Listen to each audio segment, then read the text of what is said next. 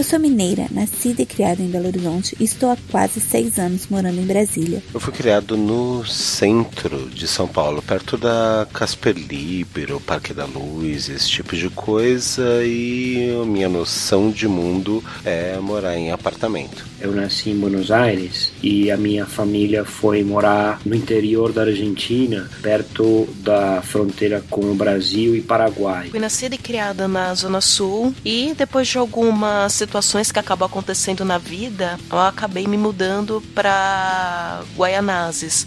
Eu considero aqui como interior, apesar de ainda ser dentro do estado de São Paulo, onde eu sempre morei. Eu morei em várias cidades. É, sou natural de Belém, mas morei em João Pessoa, morei em Rio de Janeiro, é, depois fui para Vitória, em seguida mudei para Inglaterra, onde passei um ano morando na cidade de Portsmouth. Depois voltei para Vitória, onde moro hoje com a minha família, que conheci minha esposa. Um tempão depois eu acabei mudando para Santa Catarina e aqui eu fiquei pulando tanto de lugar em lugar, assim, vivendo inclusive a esmo por um tempo sem ter um teto fixo por mais que 24 horas, que foi transformador.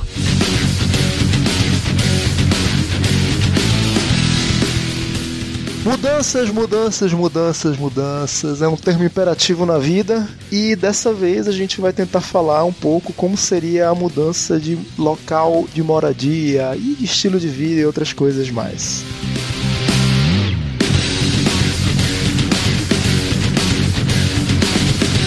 Eu sou Sebes, esse é o Apenas um Cast e hoje eu tô com apenas um convidado. Na verdade, não um convidado, é um parceiro de longa data ele fazia parte do Apenas um Cast nos primórdios e tá aqui de volta, Ulisses Dias. E aí, Ulisses, tudo bom? Olá, boa tarde, tudo bem com vocês? Tenho certeza que muita gente que ainda escuta Apenas um Cast tá sentindo a tua falta e do Eliomar também. é, pode crer. E do Felipe também, né, cara? Tem que falar dele também, né? Mas o Felipe tá em outras mídias, né? Tá, tá em outros, outros projetos. O Canela, ele virou um cara multimídia agora. Ele tem vídeo, tem áudio, tá na rádio, tá? O menino tá Ah, garoto, beleza.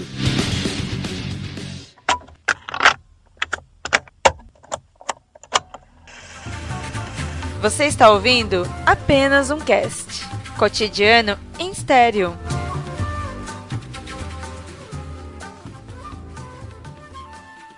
Pois é, cara. A ideia original de fazer essa gravação de hoje era para falar sobre essas mudanças, porque eu tive uma grande mudança recentemente. Em, final de 2016, em dezembro, eu saí de Manaus, minha terra natal, e vim para Salvador, na Bahia. Salve, Salvador, quebro tudo por amor.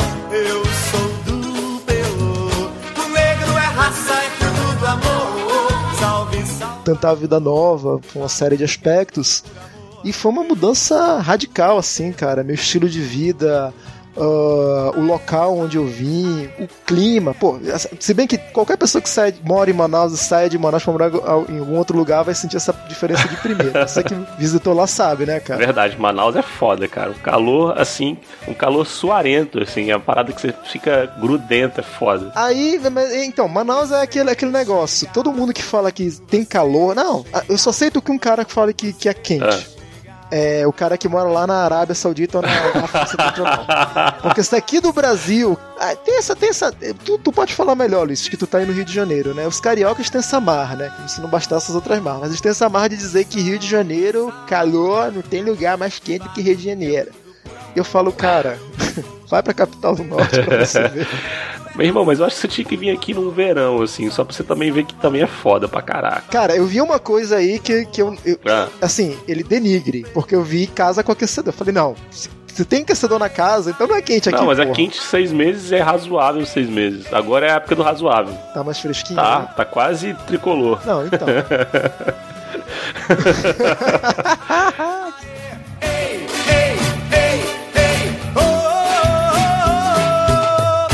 Pra quem não sabe, eu sou filho de argentino e o início da minha vida, quando eu me dei por gente, foi lá.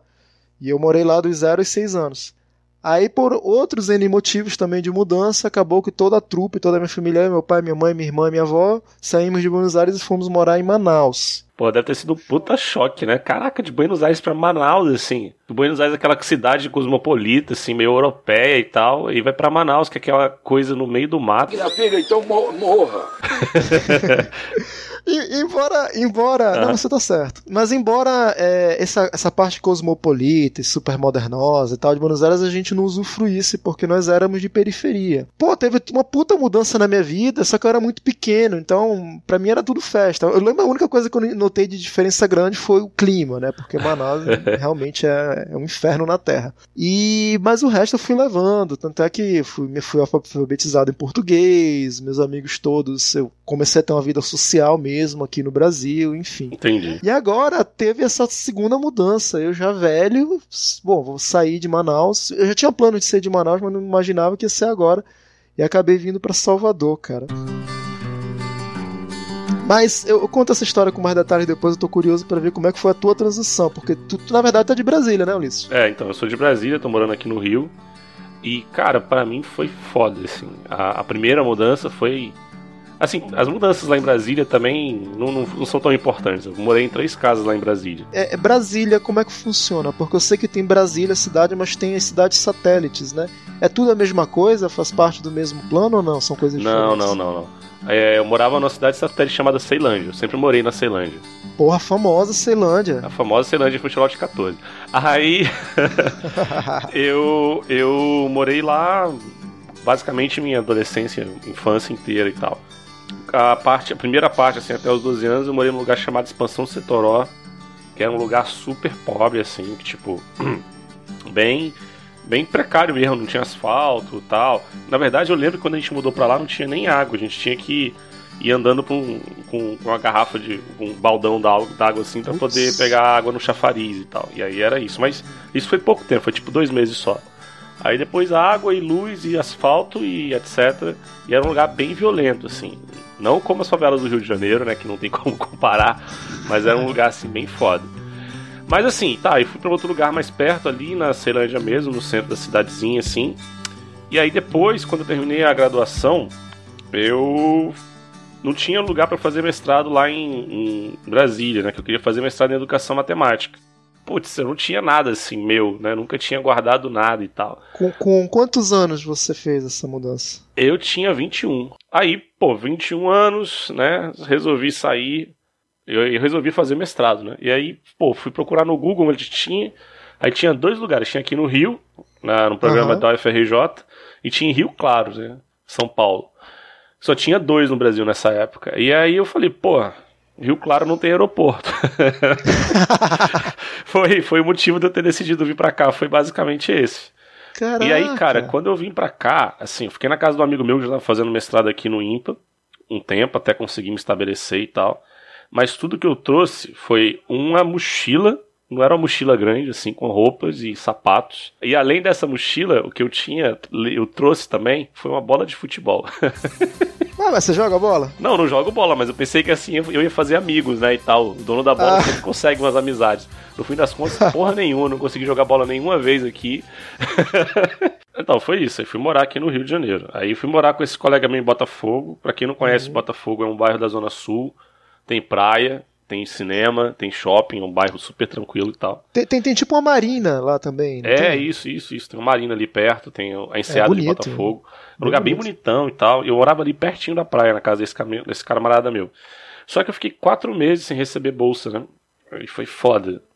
Eu vivendo assim, basicamente contando os centavos e tal. Aí consegui a bolsa. Quando eu consegui a bolsa finalmente, aí eu fui morar com um amigo meu na Tijuca, que era o Porra. Pablo Jordão. Tá, tá fraco, tá fraco, garoto. Botafogo, ah, vou pra Tijuca agora. Não, mas a Tijuca não é nada demais, não. Bairro da Zona Norte, não é? Não, eu sei, mas é um bairro legal, não é um bairro ralé. É. Eu fiquei na Tijuca já, cara. A primeira vez que eu fui no. Primeira não, né? Mas vai lá. A primeira vez que eu fui passar umas férias no Rio, assim, um tempo longo, eu fiquei na Tijuca, achei bacana. É, bacana, assim. É bem urbanizado. E aí foi isso. Fiquei lá, cara. Foi muito difícil pra mim, assim. Eu era muito novo. E, tipo, não tinha muita, muita, sei lá, aptidão pra poder fazer relações com pessoas, assim, ter que morar com as pessoas, sabe? E foi foda, assim, pra mim. Foi um- uma transição muito difícil, né, cara? Porque eu não sabia cozinhar, tive que aprender a cozinhar sozinho. Não sabia lavar roupa, cara. Eu fiquei o tempo inteiro do mestrado lavando roupa no tanque, bicho. Cara, e, e me, diz assim mais ou menos a, relação que tu teve com a cidade. Tudo bem, você tá me contando tantas dificuldades e tal, que eu não sei como era essa tua relação com esse teu amigo, mas enfim, mas com o povo, porque geralmente quando a gente muda de cidade, galera diz que o Brasil é, é um caldeirão de culturas e, e, pessoas diferentes, isso é verdade, cara. O tipo de pessoa que eu lidava em Manaus, assim, popular mesmo, né, padrão, é bem diferente do tipo de pessoa que eu vejo aqui em Salvador como é diferente do tipo que eu vi em Rio de Janeiro, São Paulo e etc. Você notou essa diferença também ou tem algumas similaridades entre o carioca e o brasiliense? Cara, é uma diferença absurda. Na verdade, é uma diferença que eu sinto até hoje, sabe? De temperamento e tal. Outra coisa que foi muito difícil é que quando eu fui fazer o mestrado, eu era o mais novo, né? Todo mundo já era professor há muito tempo e tal. E eu era, eu era o cara que era o novinho, o mais novo da sala e então, tipo, não tinha muito com quem sair, né? Não tinha muita possibilidade de sair para tomar uma cerveja, essas coisas e tal. Então, assim, para mim foi bem difícil conseguir fazer amigos aqui, fincar raízes, essas coisas, porque não tinha muito, muito com quem conversar. E os cariocas, eles são difíceis, assim. Um paralelo que eu vou traçar aqui rápido, por exemplo, a galera ah. diz que o argentino é babaca porque o principal argentino que chega no exterior, e principalmente no Brasil, é o natural de Buenos Aires, é o portenho. E o portenho, em sua grande maioria, realmente é babaca. É a mesma coisa que eu vejo, por exemplo, no questão relacionada ao Brasil e o Carioca, Rio de Janeiro. O que a Globo vende, o que os caras que mais têm fama e holofote são os cariocas. Então a gente acha que quem viesse de fora olha essa porra, o brasileiro é o carioca. Então, se vê um cara daquele com tantas qualidades quanto os defeitos do carioca, ele vai botar aquilo pro brasileiro. É realmente isso, cara? O, o, o, o estereótipo realmente bate algumas coisas ou não? É, varia. Então, o estereótipo é bem isso mesmo, assim. Se você for ver o que é o estereótipo do carioca, é aquele cara que tá, pô, sei lá, toda hora, ah, vamos ali, vamos lá e tal, vamos tomar uma cerveja, vamos sair, vamos lá vamos fazer alguma coisa legal, e é isso. Não, não rola muito. Eu sinto falta, eu sentia muita falta de amizade, sabe? De sentar com uma pessoa e conversar sobre a vida, os problemas e tal. Carioca não tem muito isso não. Carioca é vamos tomar cerveja e pronto, entendeu?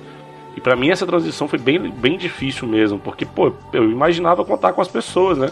Com amigos e tal, e, e isso realmente demorei muito tempo para conseguir fazer, sabe? Brasiliense é muito diferente, assim, o brasiliense médio, né? Eu acho. Porque Brasília é uma cidade que você tem muito espaço, sabe? E o Rio não é assim, porque você tem várias cadeias de montanha assim na cidade e a cidade acaba ficando meio apertada, sabe? Eu você sei. tem pouco espaço para habitação, é por isso que tem gente morando em morro e tal. E aí eu tenho essa impressão de que porque por causa dessa geografia da cidade, os conflitos acabam se exacerbando muito, entendeu? E as pessoas são mais estressadas, não sei. Lá em Brasília não, você tem mais espaço, cara, você tem mais sei lá. E por outro lado, você é mais melancólico mesmo. Você vê as músicas assim dos caras lá de Brasília, tudo falando de tédio, de. É. É, desse, desse sentimento assim de, de não pertencimento e tal. É uma coisa mais existencial, talvez. É, é engraçado isso. Uma vez eu vi um filósofo, não lembro o nome agora, na TV Cultura, dando uma entrevista, e ele falou a diferença entre. Olha, olha onde o cara foi. O cara falando do, da revolução de Mao na China, fazendo um paralelo com o Brasil. Eu falei, caraca, como é, assim? Porra. Aí ele explicando que a China é uma região montanhosa. Uhum. Tem regiões na China que são planícies, mas a grande parte da China é montanhosa. Então ele falou: olha, você vê uma região montanhosa onde você é cercado por uma cadeia geograficamente intransponível. Tipo como se você estivesse num enorme, num enorme quarto.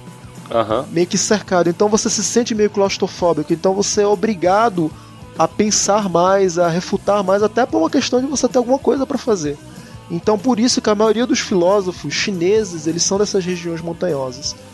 Já, por exemplo, se você morasse num local onde tem tudo isso, mas também tem um escape, e aí ele utilizou o exemplo da praia, descarga de, de sei lá, de energia, de estresse, de tudo, que te alivia de certa maneira. Então você meio que você fica mais preocupado em querer curtir o momento, aproveitar e não ficar encucado, embolando teorias, filosofias e tal, tal, tal, tal, tal. Aí eu achei interessante isso, cara. E você falou dessa questão do Rio de Janeiro, dele ser meio croquetado, né? Eu vejo muito isso em Salvador também, cara. Se você pegar um mapa de Salvador. É, tem aquela baía gigante, né? É, cara. Aqui é tudo muito apertado, cara. Eu trouxe o carro pra cá, velho. Nossa, estacionar em shopping aqui é horrível, cara. Aliás, estacionar em qualquer lugar aqui é horrível, cara, que não tem espaço. Porra. Mas as pessoas têm esse escape da praia, do mar, então elas não são tão carregadas assim. Se não tivesse mais Salvador, caraca, ia ser, ia ser o cúmulo do estresse aqui.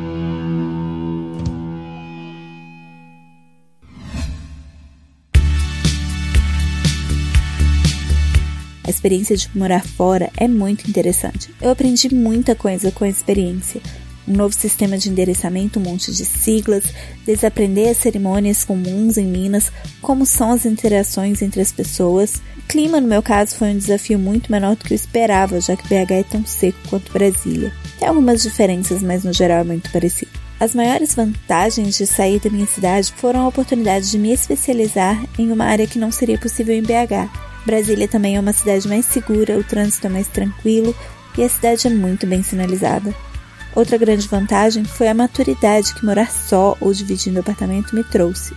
Aos 25 anos de idade, foi só então que comecei a sentir que tinha de fato saído da adolescência. E algum dia, em lá pelos anos de 2007, eu casei e fui morar na minha primeira casa térrea. Era numa cidade na periferia de São Paulo, na grande São Paulo, chamada Guarulhos.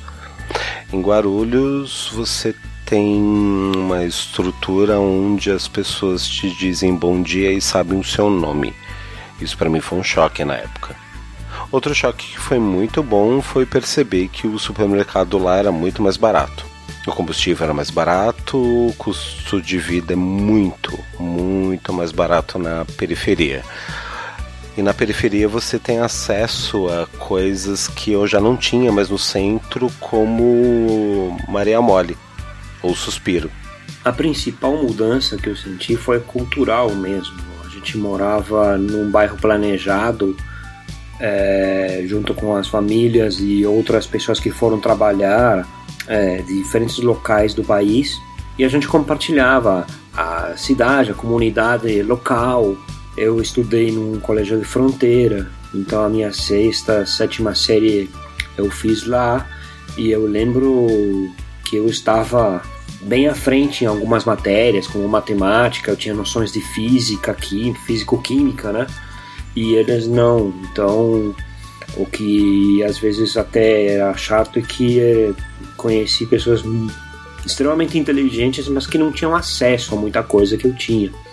Dizer que eu estranhei muito de início da primeira vez que eu vim para cá, por conta das pessoas viverem nesse sistema de interior, de você dar oi, cumprimentar as pessoas as ruas, as estruturas eram bem diferentes. Aqui não se vê prédios, você vê, na maior parte das vezes, casas.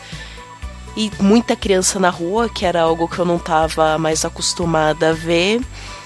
E essas pequenas coisas do dia a dia sempre acabam me deixando surpresa. E foram muitas mudanças né, ao longo desse, desses, desse tempo que eu estou fora da minha cidade e construí uma relação muito forte com essas cidades e elas contribuíram de forma significativa para o que eu sou hoje, uma pessoa mais atenta a certas coisas, mais solidária é, e tenho um carinho muito especial por essas cidades. Foi um período bem estranho, principalmente por eu ter crescido numa cidade cheia de gente comunicativa, como é o Rio de Janeiro, e depois chegar num estado onde o povo é tão fechado que parece cinto de castidade enferrujada. Assim, foi desafiador.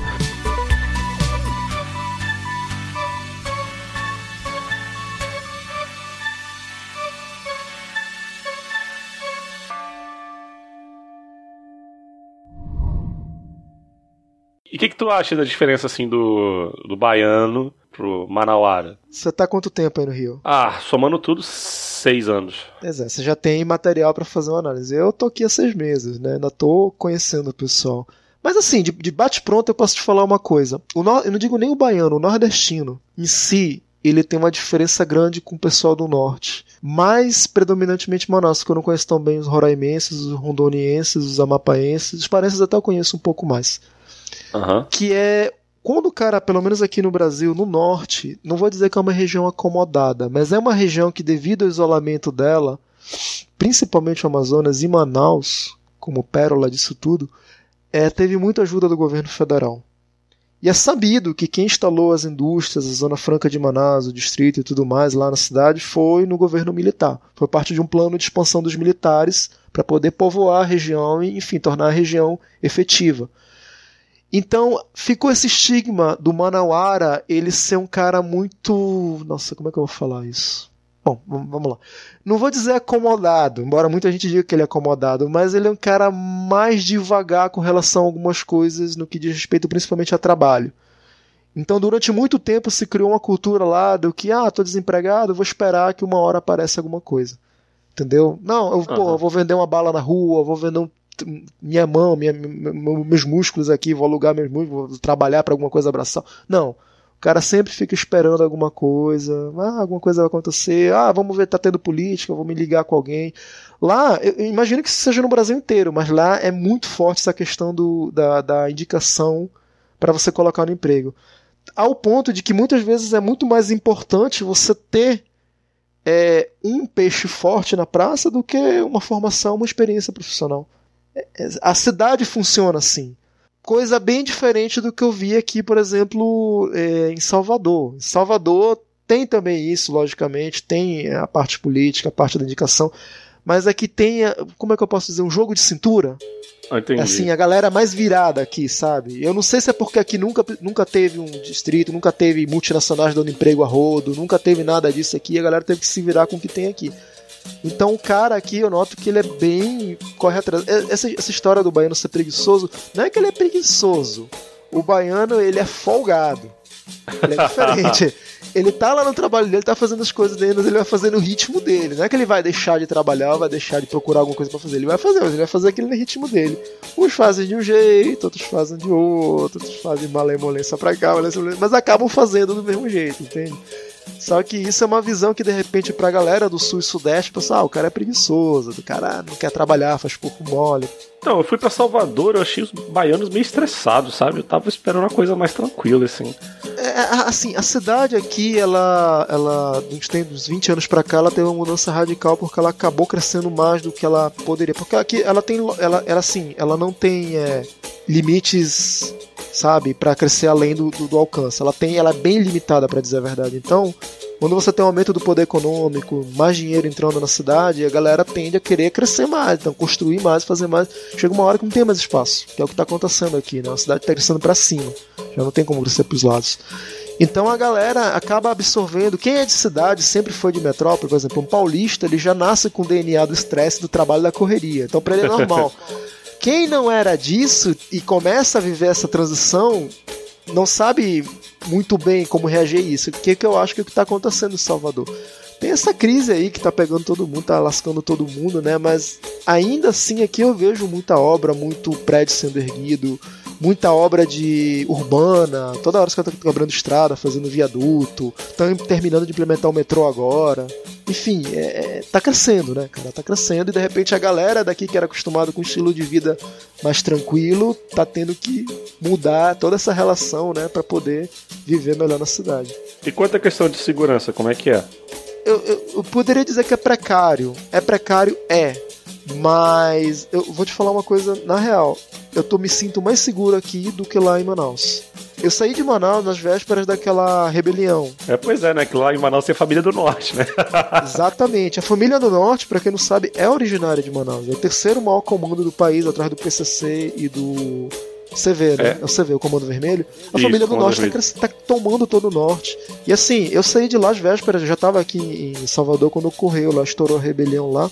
Mas antes disso, a gente já via reflexos porque justamente entra naquilo que eu acabei de falar sobre Salvador. O, o baiano, o soteropolitano, natural de Salvador, ele tá. Você de repente tá vendo ele estressado por isso, porque ele tá tendo uma mudança de vida, de ritmo de vida. De repente ele viu que não dá mais pra ser naquela, entre aspas, moleza que ele levava a vida. Agora o cara tem que ser mais rápido, tem que ser mais, mais ligado, mais efetivo. Lá em Manaus, a gente tinha isso com relação à segurança.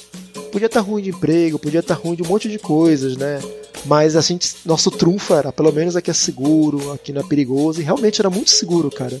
Eu lembro que até meus 16, 17, 18 anos eu ficava na rua até altas horas da noite, tranquilo, com celular, violão, tomando vinho, enfim, conversando, não tinha problema nenhum. Dos tempos pra cá, já tem mais ou menos 6, 7 anos, começou uma onda de violência terrível. E com isso, acabou atingindo em cheio o Manauara, que estava acostumado a viver num, numa cidade onde ele se gabava, que era totalmente seguro, e acabou que hoje está uma das capitais mais perigosas do país, né? E Salvador é perigoso também, é bastante perigoso. Tem regiões que assim, são dominadas pelo tráfico totalmente. Mas em contrapartida, a polícia daqui, a PM daqui, ela é bem cruel. Então tem mais ou menos um, equi um, um, equilíbrio de forças, né? A polícia daqui, ela é tão, às vezes, é tão ou mais bandida do que os bandidos. E aí no Rio?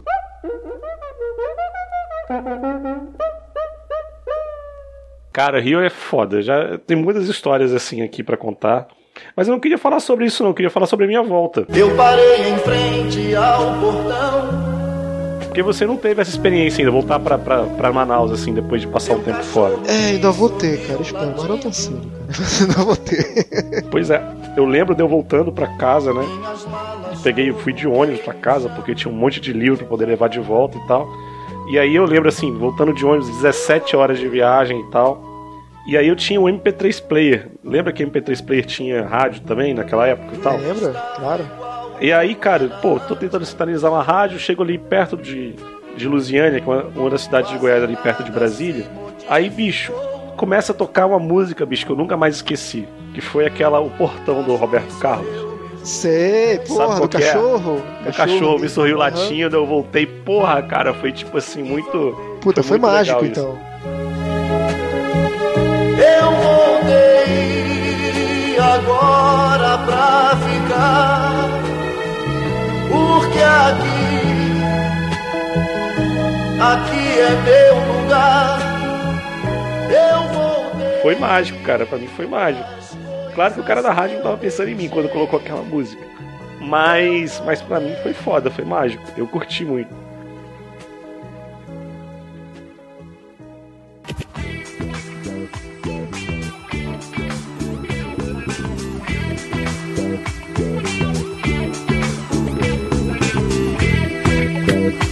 Querendo ou não, com todas as dificuldades, não, tu mora numa capital brasileira, né? Uma das mais Aham. famosas, se não a mais famosa. Porque quando a galera fala de São Paulo só pensa em trabalho, mas quando o cartão postal do Brasil é o Rio de Janeiro, querendo ou não. E quais são as vantagens que você enxerga de morar aí? Realmente, tipo, porra, aqui eu gosto de morar por isso, por isso, por isso. Isso aqui, cara, eu me sinto bem fazendo isso, que só dá pra fazer aqui. Pô, vida cultural, cara.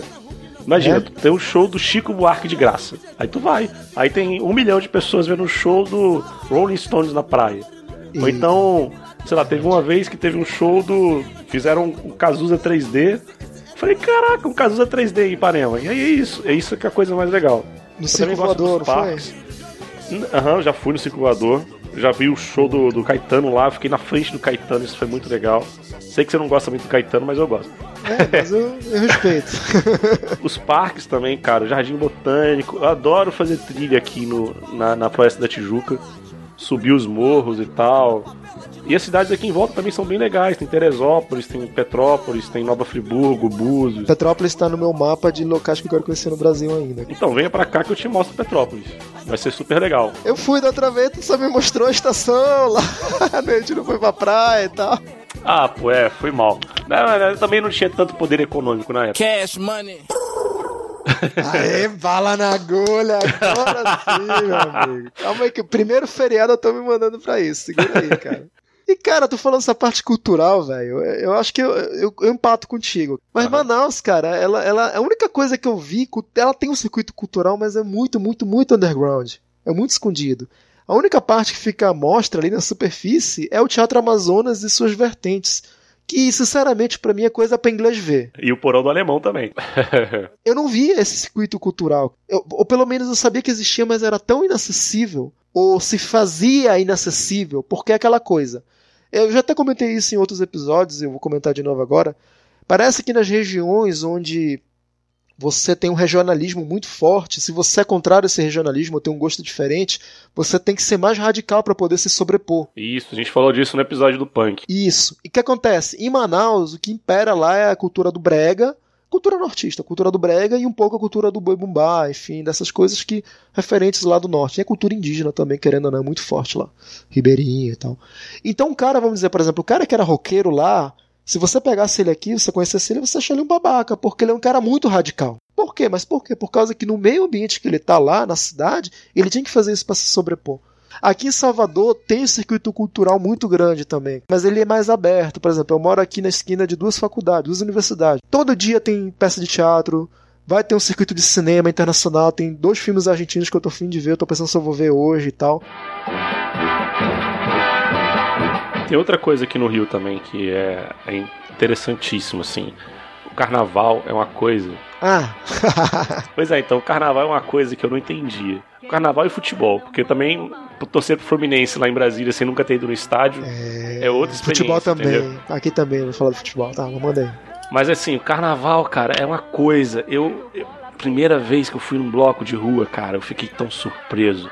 Todas as pessoas fazendo suas próprias fantasias, andando na rua, e um bando de maluco tocando, levando seus instrumentos pra rua e fazendo um barulhão e todo mundo se divertindo, andando no meio da rua, bebendo cerveja, mijando em qualquer lugar.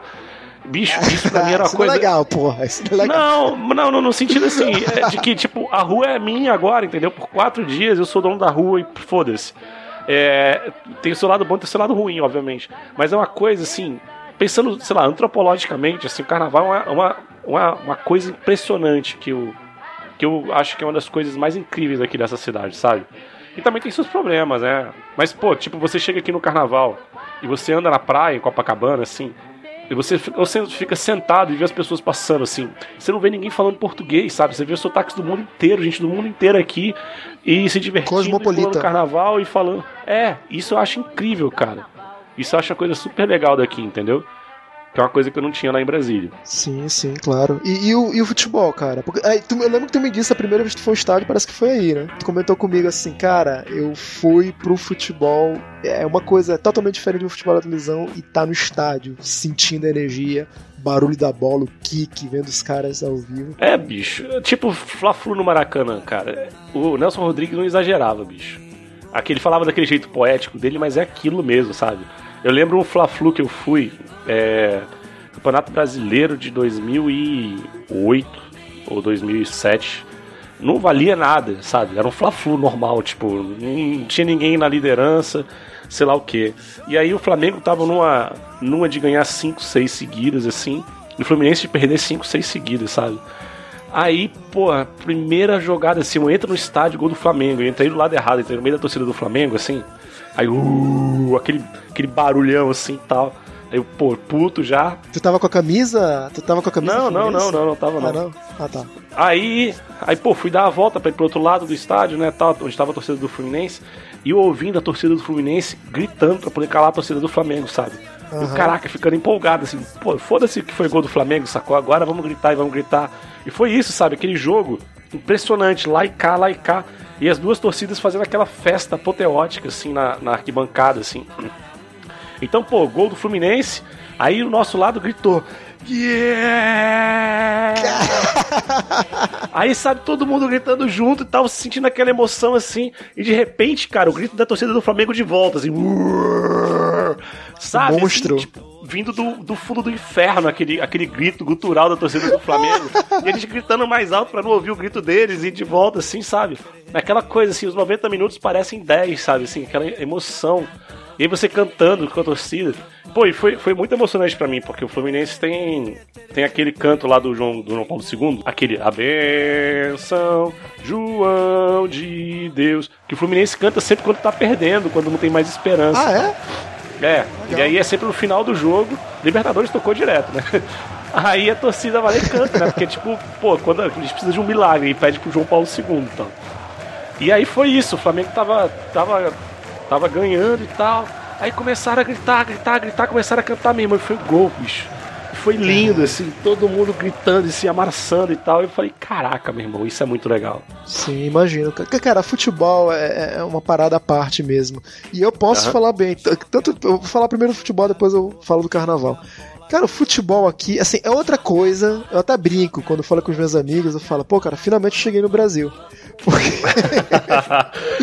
Eu não morava no Brasil e tal, né?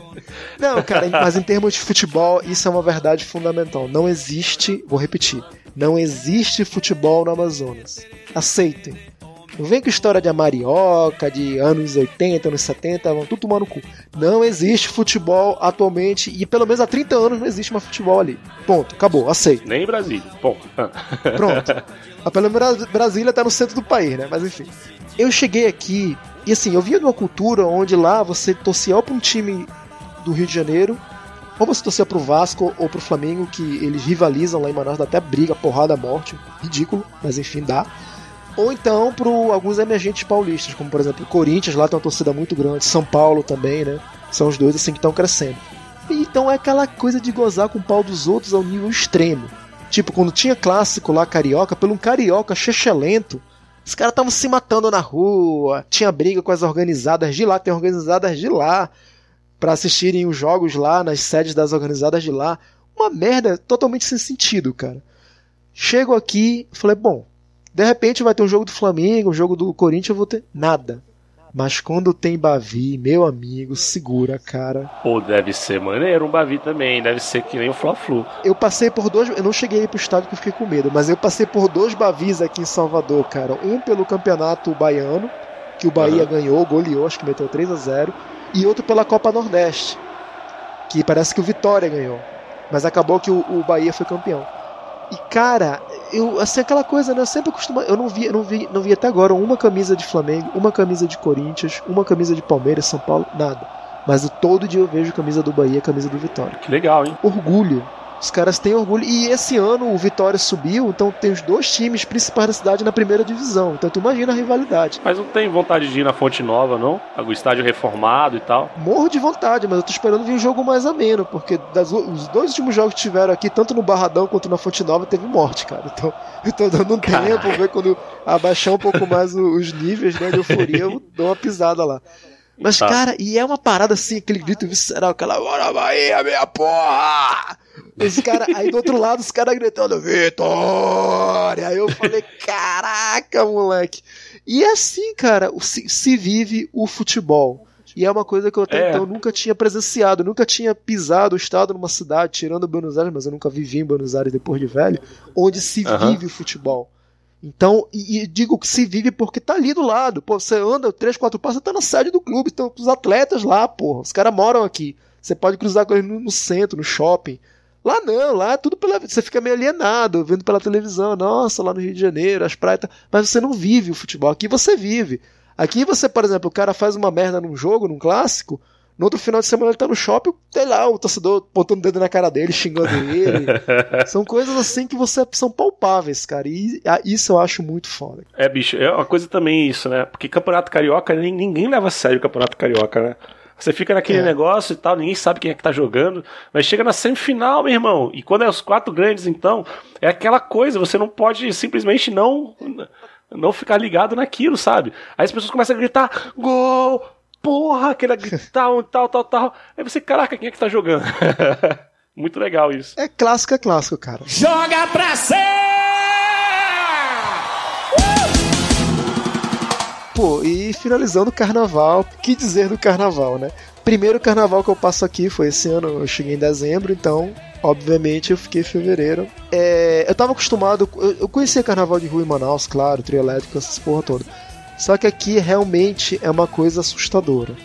Tem dois circuitos aqui, tem o circuito Barra Ondina, que é onde eu moro, e tem um outro circuito que é o circuito mais antigo, inclusive, que é- que é lá do centro, da Praça que Aham. é lá, eu não esqueci o nome agora lá da praia, Campo Grande, circuito Campo Grande, que dizem que é o mais roots, é o mais perigoso, inclusive. Mas ambos, ambos é aquela coisa, quando tá no pico de um trio, de algum artista famoso, ou você tá atrás de um Asa de Águia, ou você tá atrás de um Bel Marques, ou de uma Ivete Sangalo ou Cláudia Leite, é aquela coisa, você se segura no primeiro poste que você vê e se amarra lá, porque eles vão te levar. É aquela coisa de você tá no meio da maré humana e você não sente seus pés, saca? Você fica. Você pode descansar, você tá sendo levado pela maré humana, você não precisa mais caminhar. É que nem o ônibus que eu pego pra ir pro trabalho. Imprensa, velho, que você não toca mais o chão. E é uma coisa meio desesperadora, porque se você tiver claustrofobia ou medo, pânico de multidão, você tá fudido, cara. Você não sai na rua, velho.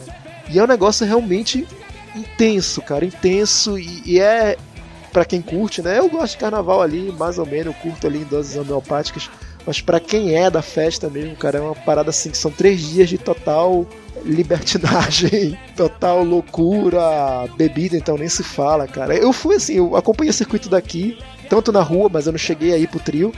E teve uma noite lá que eu peguei um camarote, pô, aí foi carnaval de burguês. É um negócio muito intenso e tá in- intimamente ligado à alma do baiano, então não tem como desassociar. Para realmente tudo, não funciona nada. Só funciona seus serviços básicos como saúde, segurança e olha lá. Eu imagino que no Rio de Janeiro também deve ser assim. Embora seja uma coisa mais diferente, porque lá no Rio de Janeiro tem as bandinhas de rua, mas o forte do Rio de Janeiro são as escolas de samba e tal. né? Não, o contrário. Ah, é o contrário, é? É o contrário. tipo, escola de samba é uma coisa bem de nicho, bem local, assim. Então eu não consigo imaginar indo no desfile das escolas de samba, entendeu? Pagando absurdo para poder ir para lá. É, o que é legal é justamente o carnaval de rua. O carnaval de. Tipo assim, você tem um cordão do bola preta, cordão do bola preta que são 2 é, milhões de pessoas na rua, assim. Cacete. Você tem o Sargento Pimenta, 1 um milhão de pessoas. Sargento Pimenta que toca Beatles? É, e aí é isso, é aquela coisa, assim, a cidade. A cidade não é que a cidade para, a cidade não para, é o contrário, assim. No, durante a época do carnaval, no domingo anterior ao, ao, carnaval, até o domingo posterior ao carnaval, você pode ficar indo blocos o dia inteiro, direto, sem parar, entendeu? E o carnaval começa um mês antes, assim, com alguns ensaios de blocos na rua, vai começando a fechar as ruas, até que chega a época do carnaval, o metrô fica 24 horas. É. Nossa. É, é massa mesmo, é legal. Você a noite inteira tem coisa para você fazer, tem bloco para você ir, tem, tem coisa para você é, se divertir, é na cidade inteira, é totalmente espalhado, né? Agora o bispo, que é o novo prefeito, não tá muito curtindo isso, mas. prefeito evangélico. É, o, o bispo Crivella, da Universal, ele, ele acabou de cortar metade da grana das escolas de samba. Mas. Ei, laia, laia. Ei, laia, laia. Mas, mas eu acho isso bem legal. Muito legal mesmo.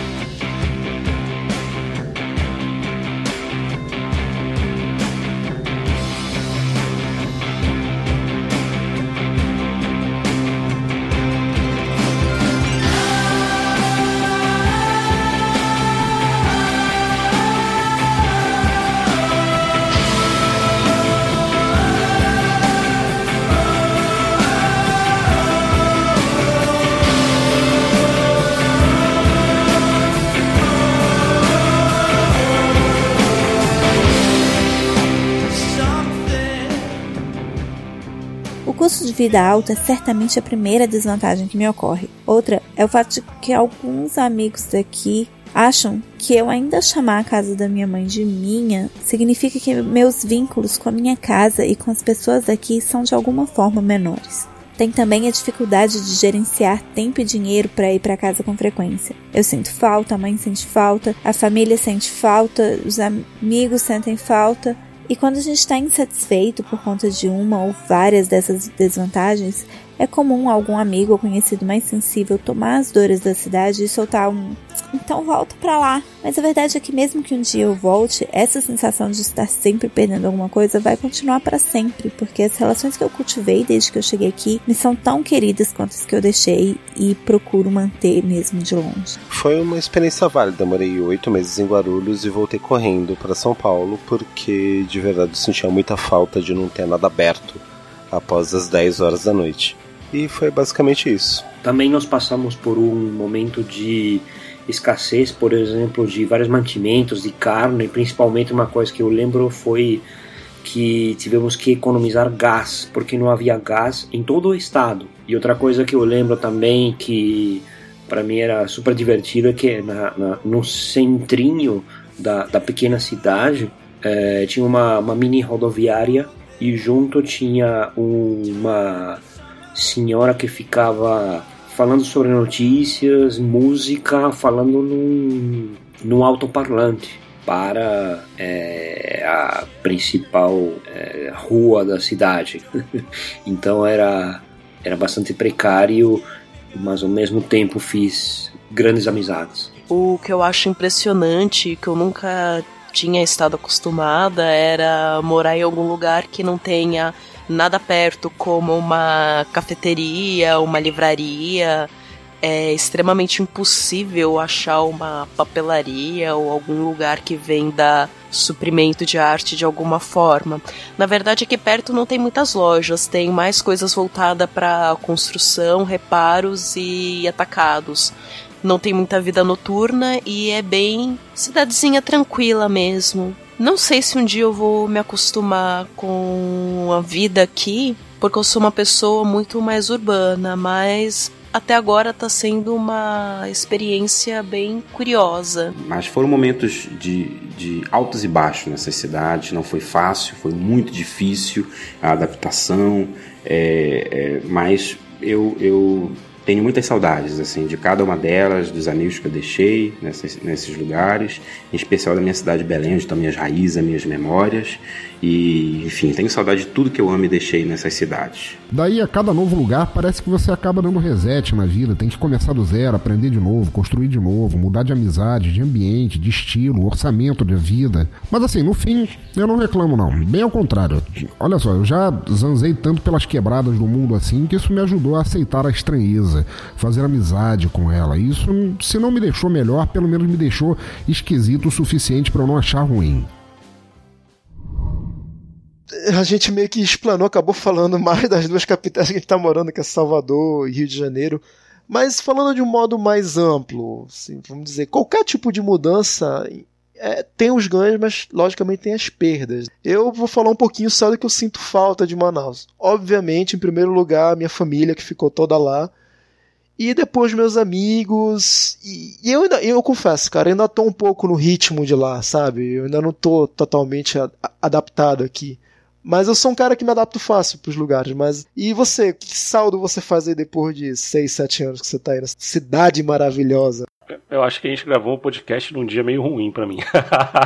é... Ah, pode falar, fica à vontade. É assim, eu, foi, foi muito legal mudar pra cá, eu cresci muito, aprendi muitas coisas. É, conheci minha namorada nova que ela vai ouvir esse podcast em algum momento. É, beijo, Aline. Vivi muitas experiências maneiras aqui, sabe? Mas eu tô meio cansado dessa vida de cidade grande, assim. Porque queria um lugar mais calmo, sabe?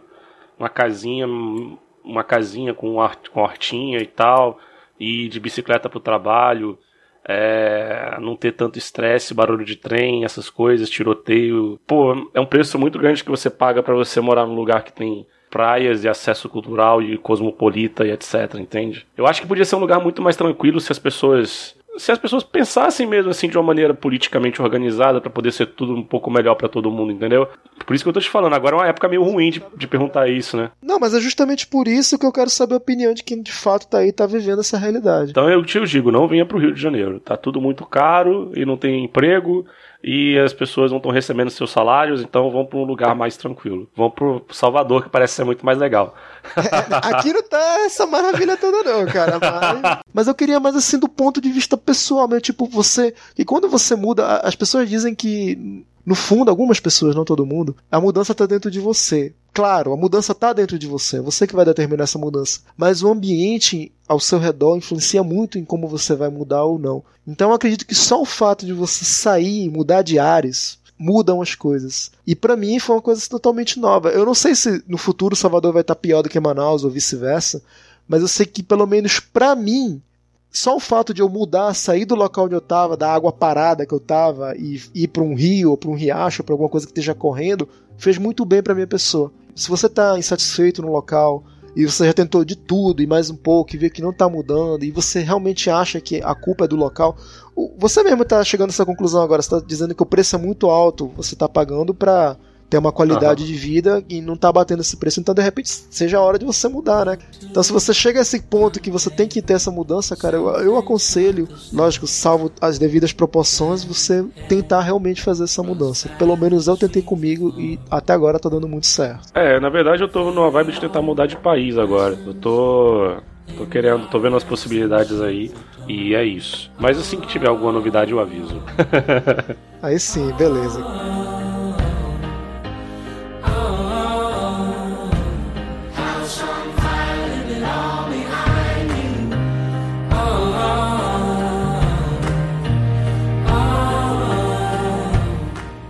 Meu nome é Karen e eu sou co-host do Spoilers, o podcast sobre séries de TV e filmes baseados em quadrinhos que você encontra em terceiraterra.com/spoilers. Garcia, 35 anos, administrador, morador de Guaianazes. Eu sou o Julian Catino, eu sou argentino, moro no Brasil. Vanora, 29 anos, artista multidisciplinar. Meu nome é Thiago Caramês, sou físico, amigo do Ulisses há mais de 10 anos, com quem eu tive inclusive o privilégio de morar durante um tempo no Rio de Janeiro. Olá para todos, aqui é o Pensador Louco, lá do Teatro Escuro. E sendo apenas um ouvinte, eu adorei, é claro, a chance de poder mandar o áudio aqui pro apenas um cast.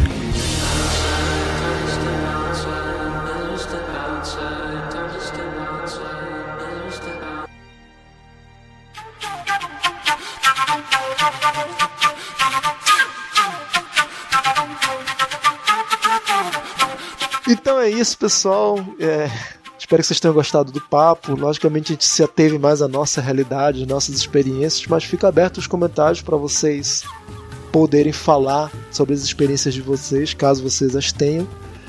É, no decorrer do episódio, vocês devem ter reparado que houveram várias inserções de áudio de amigos nossos, tanto meu quanto do Ulisses, que relataram resumidamente as experiências dele. A, a ideia é de que aquele, eu pelo menos eu vou apelar para isso, o termo latino, mudar é preciso. Até agora eu tô achando legal a mudança e desejo boa sorte caso Ulisses também vá mudar de vida, de local de moradia, ou enfim, o que ele deseja mudar de sexo, de ideologia política, de time de futebol. Eu espero que você apareça aqui mais vezes para gravar com a gente de novo. Só convidar que a gente aparece. Você tem alguma. Eu sei que você é um cara meio avesso às redes sociais, né? Mas você tem alguma rede social que você queira divulgar? Pô, então tem o meu Twitter aí, arroba UlissesDias01. Pode, pode clicar aí, vai ter o link aí embaixo que você pode entrar em contato comigo. É isso aí, muito obrigado por ter escutado até agora e tchau. Tchau, tchau.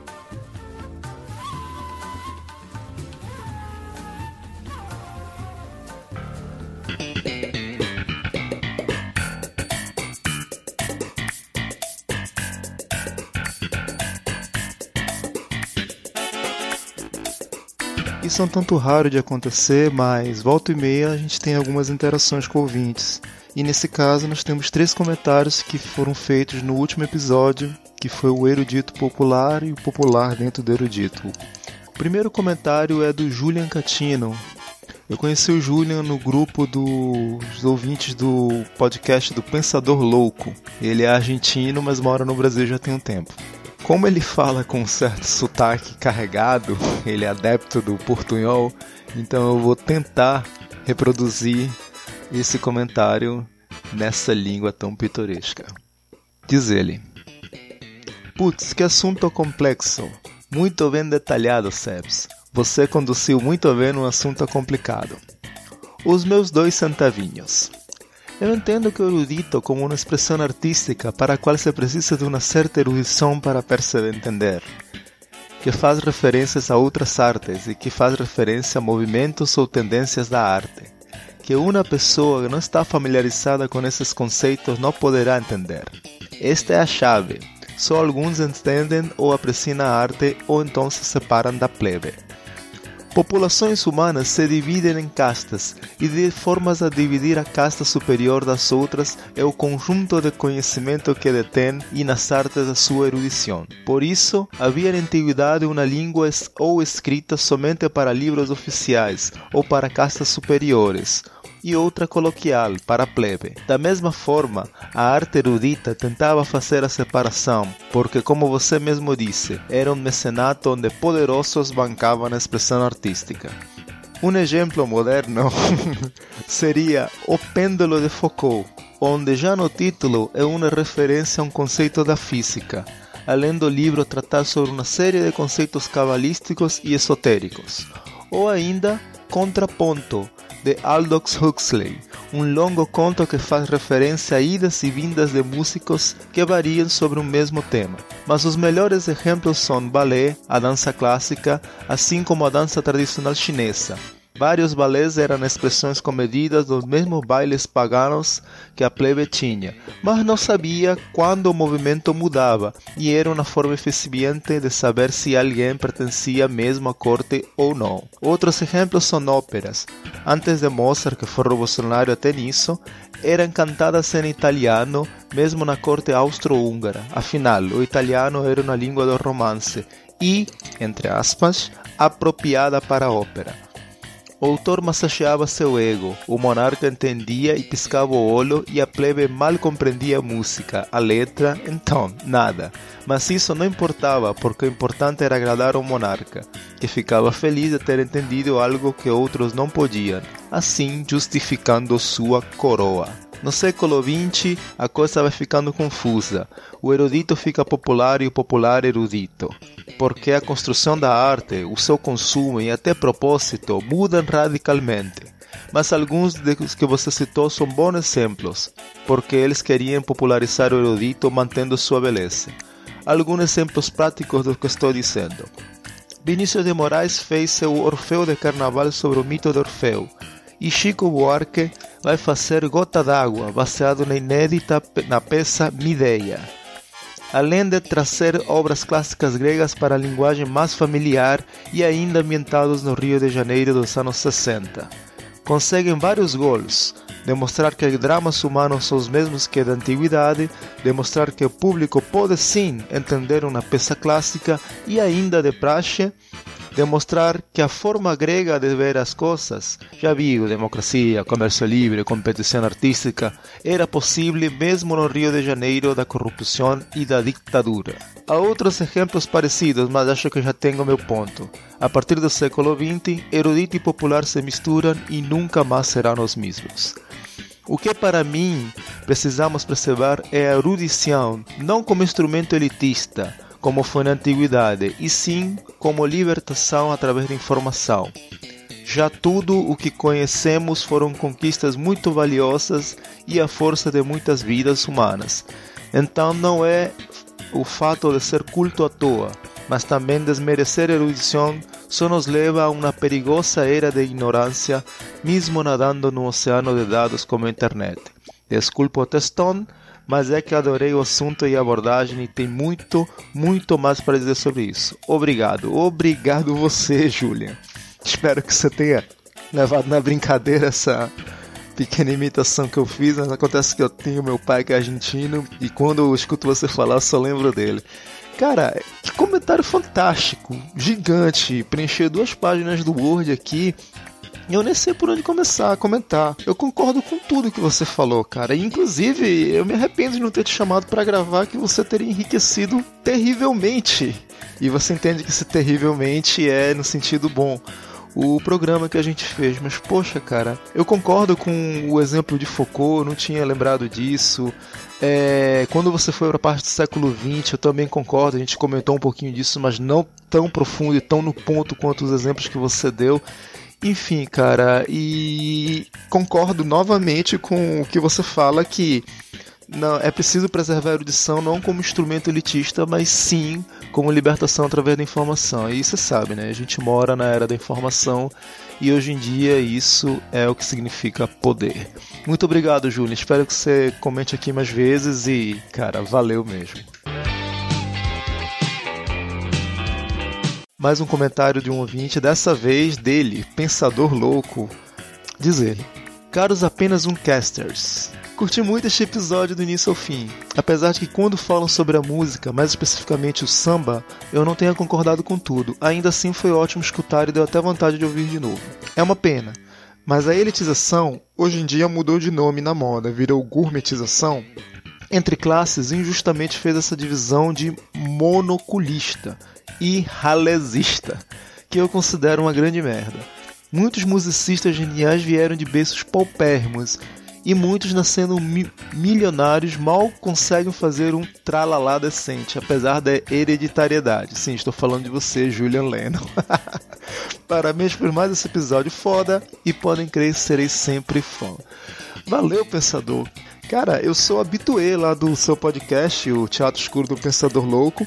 Eu, eu adoro quando recebo comentários assim que conseguem colocar pautados exemplos e, e, e, dar o seu ponto de vista com argumento. É, eu acho que realmente a, o gênero, música, é, envolve muitos exemplos sobre isso.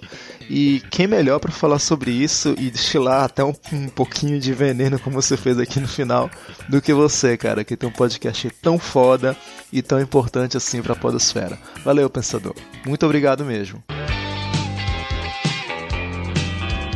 E aqui o último comentário da. Eu vou tentar falar, espero que ela não se ofenda se eu errar. Franciane Bolscheld. Acho que tá certo. Diz ela. Muito legal, adorei as referências citadas e até fui ouvir um cartola depois. Coisa muito boa. Parabéns pelo conteúdo, abraços. Valeu, Franciane.